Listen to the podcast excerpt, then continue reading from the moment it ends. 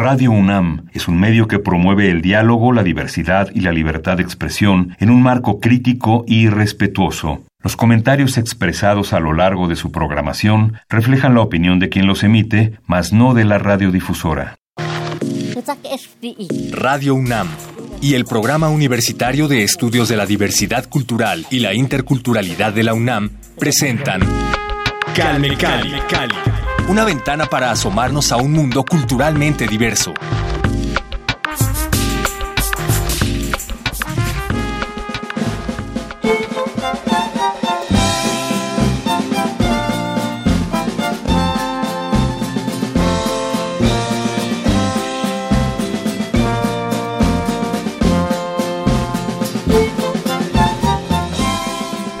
Yo soy Vania Anuche y les doy la bienvenida a nuestro programa 111 aquí en Calmecali, con el que estamos celebrando nuestro tercer aniversario ya al aire aquí a través de Radio UNAM. Estamos muy contentos y muy agradecidos con cada una de las personas que han hecho posible este espacio y sobre todo con cada uno de ustedes por estar detrás de la bocina o de los audífonos en cada emisión.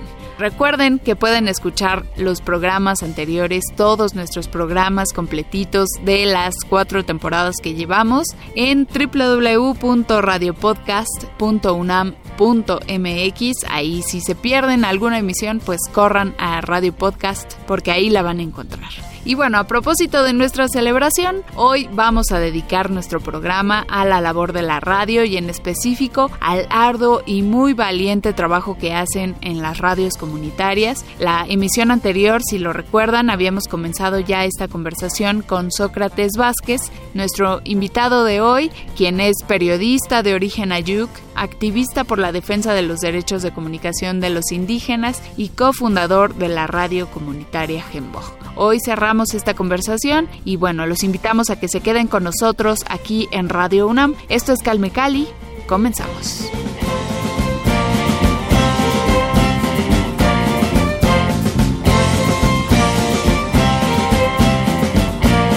La situación de la legislación mexicana en cuestión a la operación del espectro radioeléctrico, ¿no? Requiere muchísima atención, por supuesto, y en particular cuando nos referimos a las radios comunitarias, ¿no? Lo que acabas de mencionar, estos ataques pues sí, son constantes, en realidad, más bien que no, no nos enteramos, ¿no? Muchas veces, lamentablemente, tienen que ser o muy violentos o muy repetidos para que nos llegue la noticia, ¿no? Lo cual es también indignante. Todos estos casos de los comunicadores y activistas, periodistas de origen indígena que han sido asesinados, o sea, desde perseguidos, ¿no? en su labor como profesionistas, porque sí, son profesionales, aunque no tengan un título, sea, se comprometen como tal con esta valiente labor del periodismo que en este país, que es el peor para ejercer el periodismo, pues es un acto de valentía estar en el medio. Entonces, pues cuando escuchas estos casos, definitivamente llamamos a las autoridades para que pongan atención en este rubro, en todos los demás, pero bueno, en el que nos ocupa en esta charla, pues es inmediato, ¿no? O, urgente lo que requerimos. Ahora también, no solo para el reconocimiento en como tal de las estaciones de radio comunitaria, sino para la defensa de la libertad de expresión, porque no puede ser que nos llamemos un país donde se apoya la libertad de expresión si están estas prohibiciones, ¿no? Y estas eh, manifestaciones de censura maquillada, llamémosle, ¿no? Eso, sí, hay una situación eh, muy adversa, como tú dices, eh, para en general el periodismo en México. Sí. Es muy lamentable en la situación que hemos llegado como país, como sociedad. Y si eso es visible para los que son de prensa o medios reconocidos, Imagínate para los que están en la cotidiano, que van una hora, dos horas a la radio porque tienen que trabajar aparte, pero están informando y reciben amenazas y no hay mecanismos de poder con quién aliarse, ¿no? Entonces, yo creo que sí es importante pues mirar esa otra parte, ¿no? De la comunicación indígena, que es los que están presentes en los territorios y hay casos, ¿no? Que hay donde el crimen organizado es muy fuerte y han censurado la radio, han balaseado la radio y se dan en estos escenarios de conflicto, ¿no?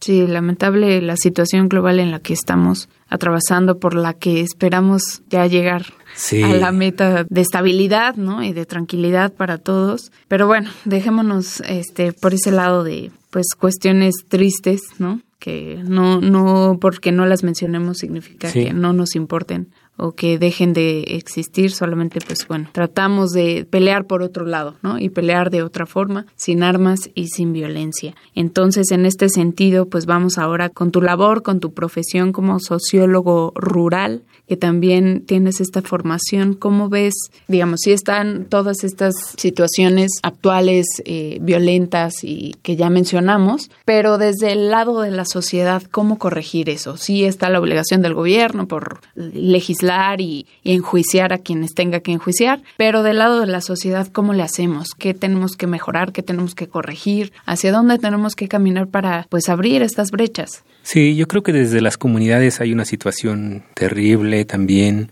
hay un despojo muy fuerte de, de la riqueza natural, cultural, hay una situación de que cada vez más eh, los territorios están amenazados, y la riqueza no se queda en las comunidades. Yo creo que la forma en cómo podemos como sociedad corregir esto es entender que la diversidad, que las otras formas de entender y racionalizar el mundo tienen que ser respetadas, tienen que ser eh, tratados igual como las teorías occidentales, por ejemplo, ¿no? que han aportado a la humanidad, pero los pueblos indígenas también, ¿no? Y hay una situación desde esa perspectiva que tenemos que valorar y entender y formar, ¿no?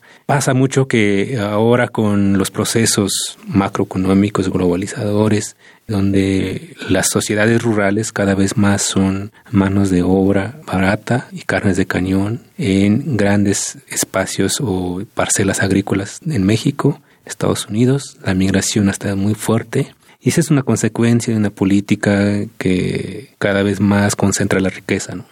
Y deberíamos de entenderlo desde otra perspectiva, ¿no? Deberíamos de entender que las capacidades de los pueblos, si han podido sobrevivir culturas miles y miles de años, teniendo una relación equilibrada con el entorno, entonces debemos regresar a eso, debemos de repensar en cómo nos estamos relacionando como personas con la naturaleza, con el entorno, cuál es el efecto de nuestros actos hacia el entorno, como primer paso para entender que esta humanidad se puede salvar, porque hacia cómo vamos estamos cavando nuestra tumba para desaparecer. Y mucha gente no lo cree porque, por ejemplo, aquí en la Ciudad de México, ¿de dónde viene el agua? El agua llega a chorros en la Ciudad de México y cómo sale de la Ciudad de México como que no nos ponemos a reflexionar esa parte. ¿Y ese, esa agua dónde se va a limpiar? ¿Quién lo va a limpiar?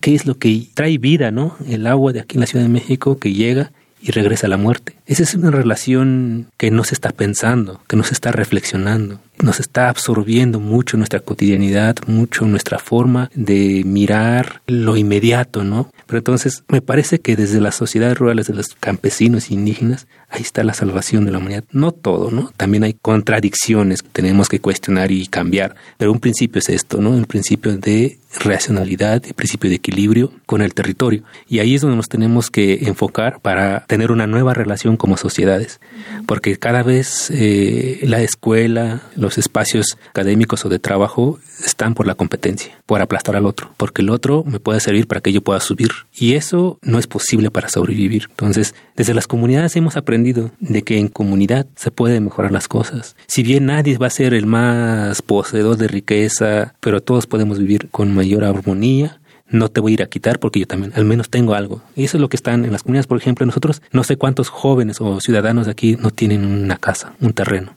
Al menos en las comunidades hay garantía de que puedes tener un terreno, porque naciste ahí, tienes derecho, también tienes obligaciones. Entonces es, pero no eres propietario del terreno, sino que eres posesionario nada más. Y esa es una experiencia que nos ha dejado pues también las comunidades donde estamos y es muy importante como visibilizarlos, que hay una racionalidad diferenciada que están en las comunidades, que hay que entenderlo y hay que darle su justa dimensión como proceso de, relación social y humana, que es posible. Por eso es que en las comunidades los conflictos se resuelven más rápido, porque hay acuerdos, hay entendimiento. Pero hay casos donde los conflictos son más fuertes porque entran intereses también de las comunidades, pero con otra perspectiva, como de los partidos políticos o del crimen organizado, porque hay gente que dice, no, pues yo quiero más, y ahí no estoy conforme con lo que me da la comunidad, yo quiero acumular y hay que generar situaciones de conflicto. Por eso es que hay muchas situaciones de conflicto de territorios, de agua, por ejemplo, en nuestros territorios. Entonces, eso está provocando otras cosas, ¿no? Pero hay que entenderlo desde otra racionalidad para poder como dimensionar dónde es el origen de estos conflictos.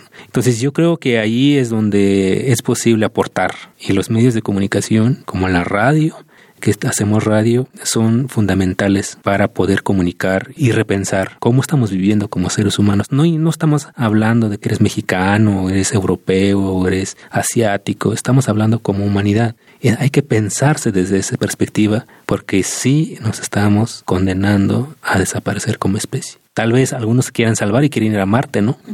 Pero no, creo que hemos sido tan racionales, en nuestra racionalidad, nuestra inteligencia nos está matando. Entonces hay que entenderlo desde otra perspectiva. Y para mí es eso, ¿no? Para mí es volver a los territorios por experiencia de los pueblos indígenas hay muchas culturas que nos pueden aportar elementos para repensar esta violencia, esta situación, esta criminalización de la pobreza, porque en realidad lo que estamos viendo en este país es que los ricos siguen libres y están robo y robe, ¿no? Corrupción tras corrupción, mientras el que roba un pan, mientras el que roba unas tortillas está en la cárcel, ¿no? Entonces hay que repensar esa situación y analizarlo, ¿no? De acuerdo, sí. Hay una visión muy ambivalente de lo que significa la justicia, ¿no? Tristemente, como bien dices, hay un proceso o más bien una, un hábito de criminalizar a los pobres, ¿no? Y pues incoherentemente también se relaciona mucho la pobreza con las comunidades originarias, ¿no? Que no no se acepta o no se quiere ver que en realidad ellos no son pobres per se, ¿no? O sea, más bien es una concepción de riqueza, pobreza con el sentido de la visión occidental, ¿no? Porque en realidad lo que bien mencionas, o sea, en las comunidades originarias tú tienes tu pedazo de tierra y eso te hace inmensamente rico en comparación con alguien que tiene un penthouse o lo que sea que es en este territorio, perdón, pero si tiembla y se cae, pues ya se acabó eso, ¿no? Entonces, pues sí hay que justamente repensar y también volviendo al tema de la radio, pues pensar también en la gran responsabilidad que es tener un espacio en la radio, ¿no? Y no es nada más sentarse al micrófono y decir pues, lo que se nos ocurra, ¿no? O sea, sí hay una responsabilidad y también debería haber un compromiso social. Y digo debería porque no todos los espacios radiofónicos tienen este compromiso, necesidad o impulso por querer transmitir algo que en realidad como comunidad nos funcione y nos sirva, ¿no? En favor de progresar todos juntos. Como bien se dice, ¿no? O sea, quizá a lo mejor solos llegamos más rápido a algún lugar, pero juntos llegamos más lejos, ¿no? Entonces hay que repensarnos como seres humanos, como comunidad, como sociedad, como radio, como medios de comunicación, ¿no? Sí, yo creo que ese es un tema importante, interesante, eh, porque los compañeros que le apuestan a hacer radio comunitaria o radio indígena es porque tienen un compromiso social muy amplio, ¿no? Muy grande y aparte una postura política frente a la vida, ¿no? frente a la sociedad. Pero creo que el reto de las radios indígenas y comunitarias en ese ámbito del compromiso social es trascender de ese compromiso social a hacer radio de calidad. Yo no estoy diciendo que tienen que estudiar todos, pero sí es importante ir construyendo en imágenes sonoras qué es una radio indígena comunitaria, desde dónde, ¿no? hay que apostarle a romper los paradigmas de la comunicación tradicional, porque muchas de las veces, y es que hay que aceptarlo, eh, muchas radios nos volvemos rocolas. Muchas radios quieren repetir patrones de la radio comercial el ser famoso en la radio, el que habla más, el que le mandan muchos mensajes, el que ande llegándole a las chavas, a las señoras desde la radio, eso pasa y eso tergiversa el proyecto de comunicación indígena porque estamos hablando otra perspectiva de comunicación. Y creo que esta forma de, de los espacios como Radio UNAM, eh, y hay gente de calidad, que gente que puede aportar, tiene profundizada la técnica, pero le falta ese compromiso social. O sea, ¿cuál es el compromiso? Yo sé mucho, yo puedo saber de software, de planos sonoros y todo, pero ¿para qué me sirve? ¿Puedo contribuir en algo para que una persona piense diferente? Entonces yo creo ahí hay que hacer alianzas, estrategias con las radios indígenas, las redes comunitarias, para hacer radio de calidad desde otra perspectiva hace falta mucho en esa parte, ¿no? Hace falta compañeros con experiencia en radio. Cuando se le da la herramienta a los compañeros que están haciendo radio en las comunidades, no manches, esto se transforma. Porque tienen ahí el contexto del sonoro y todo, pero dice, oye, ¿por qué no pones la campana? ¿Por qué no pones el río que está sonando ahí, el gallo del que sale en la mañana, el perro, cuando están hablando eh, al molino al trabajo colectivo, al tequio, cuando están hablando en la asamblea? Esto puede ser, eh, usarse como herramientas para decir que las mujeres tienen derechos estar en las asambleas y ocupar cargos comunitarios, por ejemplo. Bueno, eso es necesario. Entonces, creo que, como dices, estar frente a un micrófono es una gran responsabilidad. Necesitas formarte mejor, más en este sentido de qué decir y cómo decirlo, ¿no? Eh, y no tergiversar porque es lo que ha pasado y es donde se aprovechan las radios comerciales que son piratas o están siendo competencia desleal como nos llamaban porque están repitiendo patrones y formatos comerciales bajo la figura de radio comunitaria o radio indígena, ¿no? O que hay gente y esa es otra cosa, ¿no? Hay gente como en esta apertura que hay ahora en México de tener eh, radios comunitarias más fácil porque hay un procedimiento legal. Hay gente que por hacer dinero se dice soy comunitario y voy a hacer negocio. Entonces yo creo que ese esa forma es lo que nos está también como marcando como radios que iniciamos este proceso porque no fue fácil, pasamos con lo que hemos hablado por todo, pero es necesario pues que se sigan formando los compañeros y compañeras, porque es una gran responsabilidad en ese sentido, ¿no? Desde una formación política, una formación técnica, una formación de gestión, de administración de un medio de comunicación. De acuerdo, sí. Y pues reconocer en este sentido la labor de Radio Gebog, que a lo largo de 17 años ya han estado pues resistiendo, ¿no? Todos los huracanes de la legislación, no legislación de este país y también pues justo eh, esta labor de capacitación de periodistas de las propias comunidades eh, originarias, ¿no? Que también es muy importante la capacitación que bien mencionas en aras de emitir el mensaje de la mejor manera o de la manera más apropiada posible, ¿no? Sí, eso ha sido importante también nosotros allá en nuestra comunidad en Tlahuitoltepec. Hemos eh, estado en un proceso de formación con jóvenes para que puedan entender la comunicación comunitaria y creamos una universidad, es eh, la Universidad Comunal Intercultural de Zempoaltepec, donde tenemos dos carreras que son comunicación comunal y desarrollo comunal, eh, que están en un proceso ahora de reestructuración, pero tuvimos esa experiencia de que sí se pueden formar jóvenes bajo otra lógica, que pueden hacer comunicación y están en otros espacios ahora. Nos da alegría y gusto que estén en festivales de cine, por ejemplo. Eh, recién estuvo una compañera en Morelia, festival de cine. Y eso, ahí está, sí se puede hacer otra forma, ¿no? De, de, construir, formar personas y con una perspectiva, como dices tú, con una responsabilidad social que sirva para visibilizar, que sirva para avanzar. Entonces, ahora nosotros ya estamos, 18 años cumplimos en agosto y vamos por los 20 años que vamos a hacer un festival grande allá en la comunidad, están invitados. Ay, muchísimas gracias. Nos va a dar mucho gusto celebrar con ustedes, claro que sí. Muy bien. Recuérdanos cómo podemos escucharlo. ¿Podemos escucharlo acá en la radio Gebog? Mira, la, la radio está en la 107. 9 de FM, transmitimos con 3000 watts, pero también está la página www.gembogradio, sin la diéresis, punto info. Ahí nos pueden escuchar.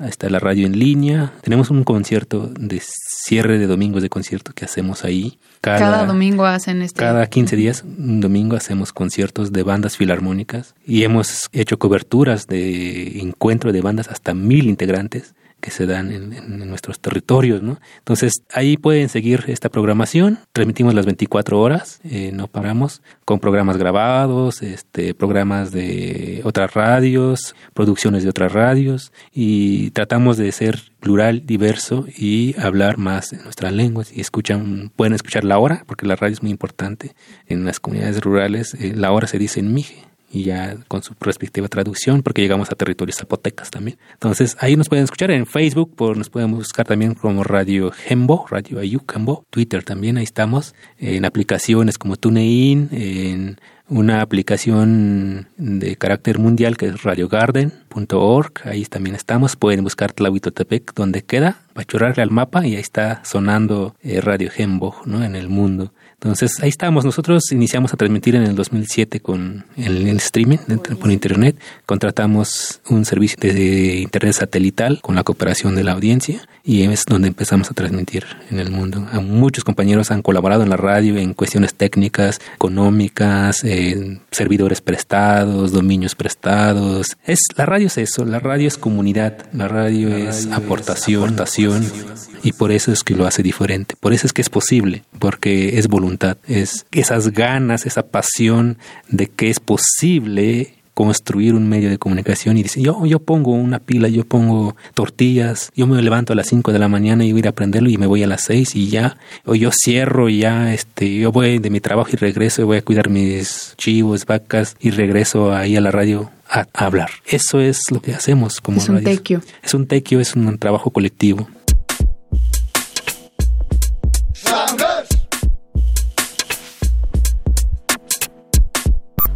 Nombre es María Isabel Miguel Vázquez, tengo 17 años y soy comunicadora indígena en la comunidad de Santa María Tlahuitoltepec, Mije, Oaxaca.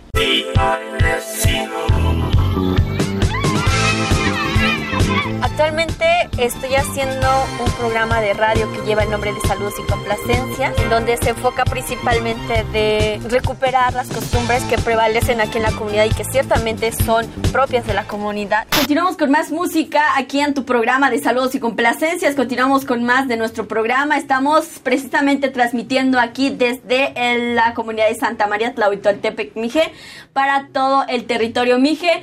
Y bueno, continuamos con una intervención más. Estamos presentando precisamente la... Bueno, la manera en que yo entré a la radio, pues fue de manera voluntaria. Eh, por casualidad yo escuché el programa y sabía de que no había locutora. Y pues me dijeron, no, pues si quieres entrar, pues entra, no hay bronca. Eh, aquí lo único que se pide es que pues te desenvuelvas, hagas bien y que le eches todas las ganas. La radio es la radio comunitaria con Vox. Transmitimos en el 107.9 de FM.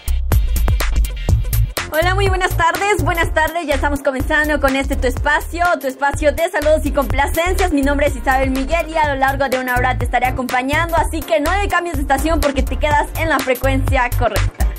Es un espacio de recreación en donde principalmente el objetivo de la radio comunitaria en sí es eh, recuperar la cultura que, se, que día con día se pierde. Tiene ese fin, ¿no?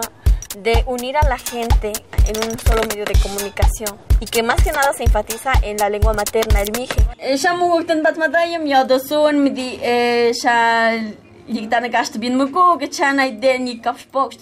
En el 2002 empezamos a construir este ejercicio de comunicación para comunicar lo que somos, para mostrar lo que somos, para poder decir como pueblos indígenas, esto es lo que hacemos, así hablamos, así construimos, pensamos nuestra forma de vida. Yo soy la mamá de María Isabel Miguel Vázquez. Ella es la que está como locutora en la radio comunitaria.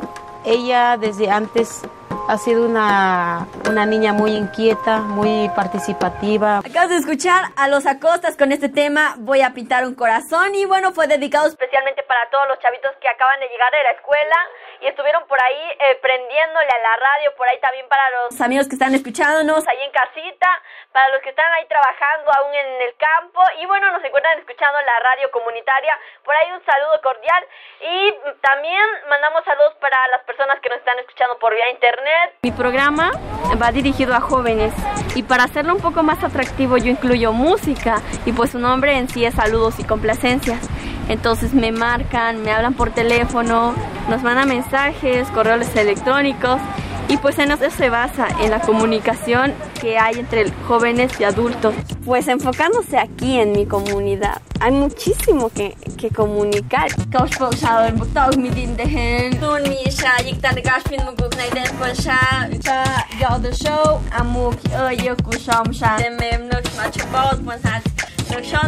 Cuando la gente empieza a escuchar su lengua en una radio, rompe todas las barreras mentales, es decir, nuestra lengua es importantísima como para poder nombrar, para poder decir cantar, eh, para poder decir poemas, cuentos desde nuestra lengua. En este mundo globalizado ya es difícil que una cultura sea pura. En todas las culturas siempre va a haber una pequeña intervención del exterior y precisamente ese es el proyecto de la radio comunitaria. Tener una radio en el cual nosotros podamos contar de un medio accesible, en donde no simplemente los medios masivos de comunicación vengan y nos llenen las ideas de algo que no es nuestro.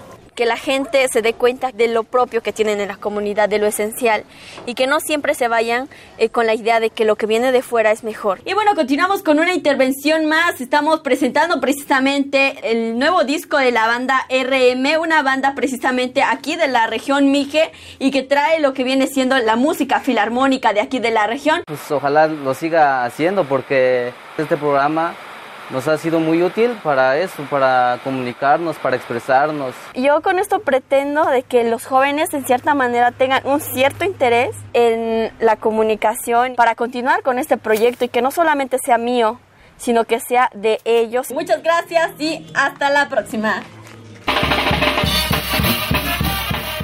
Audio original de Haciendo Eco. Cápsula de 11 TV México coproducida por Canal 11 y KMZ Producciones.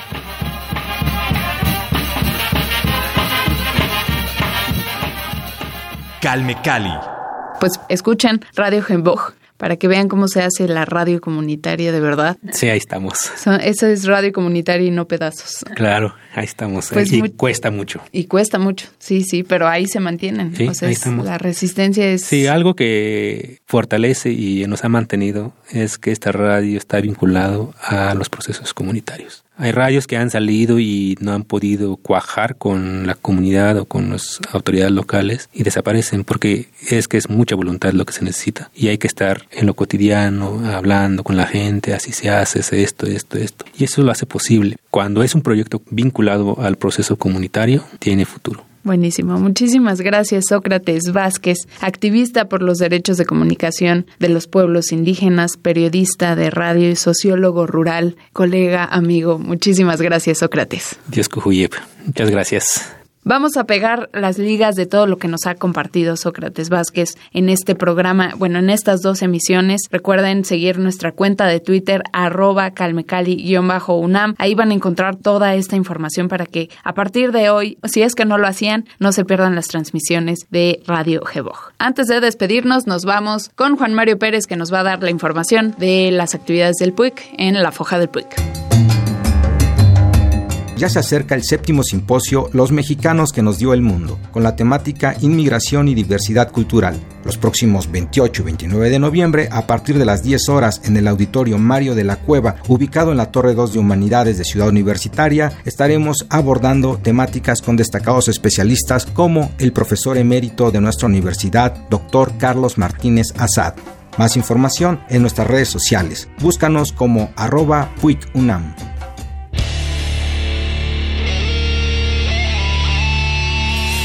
Recuerden seguir las redes sociales del PUIC y también a nosotros en arroba calmecali-unam. Yo soy Vania Nuche, a cargo de la producción y la conducción de este espacio. Paco Mejía me acompañó en los controles de este programa. Oliver Alejandre en la asistencia de producción. Y gracias a todos ustedes por acompañarnos en este espacio. Gracias nuevamente, Sócrates. Muchas gracias por el espacio y seguimos cuando gusten. Claro que sí, Calmecali es tu casa. Gracias a todos, nos escuchamos la próxima semana. Hasta pronto. Radio UNAM y el Programa Universitario de Estudios de la Diversidad Cultural y la Interculturalidad de la UNAM presentaron Calme Cali, Calme Cali, una ventana para asomarnos a un mundo culturalmente diverso.